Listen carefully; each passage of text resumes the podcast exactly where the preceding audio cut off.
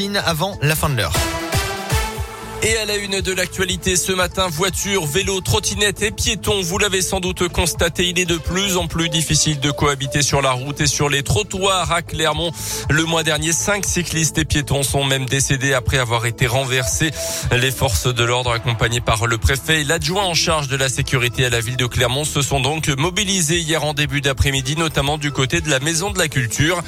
Des voitures et des motos ont été arrêtées, mais les équipes d'Arnaud Bavois, le directeur départemental de la sécurité publique du Puy-de-Dôme voulait surtout faire passer un message de prévention aux cyclistes. On l'écoute.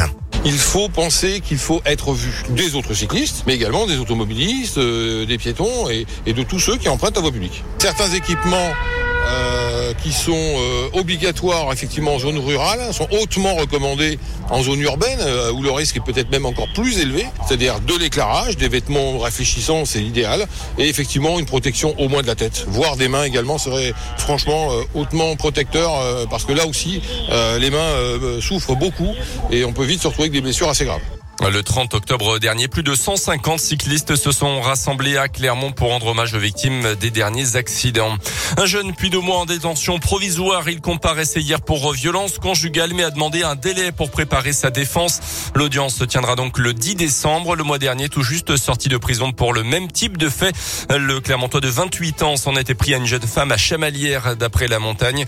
Bilan 45 jours d'ITT pour la victime violemment frappée au niveau des jambes, des bras et des côtes. Numéro d'urgence en cas de violence conjugale, c'est le 3919. Le panoramique des dômes fermé cette semaine pour une opération de maintenance réouverture prévue samedi prochain, euh, tout comme les espaces de visite et de restauration au sommet du Puy-Dôme. Réouverture également samedi au grand public pour la piscine de Coubertin, euh, victime d'un incident technique en fin de semaine dernière provoquant une inondation d'après la montagne. La piscine rouvrira vendredi pour les scolaires et les clubs. Dans le reste de l'actu également, c'est la fin d'une aventure incroyable. Thomas Pesquet a Amérito ce matin au large de la Floride avec trois de ses collègues astronautes après six mois passés dans l'espace à bord de l'ISS. Le Français qui boucle donc son deuxième séjour en orbite va devoir passer quelques tests médicaux aux États-Unis avant de pouvoir rejoindre l'Europe. Là, à suivre également ce soir l'allocution d'Emmanuel Macron à 20h. Il parlera évidemment de la reprise épidémique, de la vaccination et notamment de la troisième dose de rappel. À ce propos, les autorités françaises déconseille le vaccin Moderna pour les moins de 30 ans. Il augmenterait les risques de myocardite et de péricardite. Elle privilégie le vaccin Pfizer. En revanche, celui de Moderna est recommandé pour les plus de 30 ans euh, car son efficacité semble légèrement meilleure d'après la haute autorité de santé.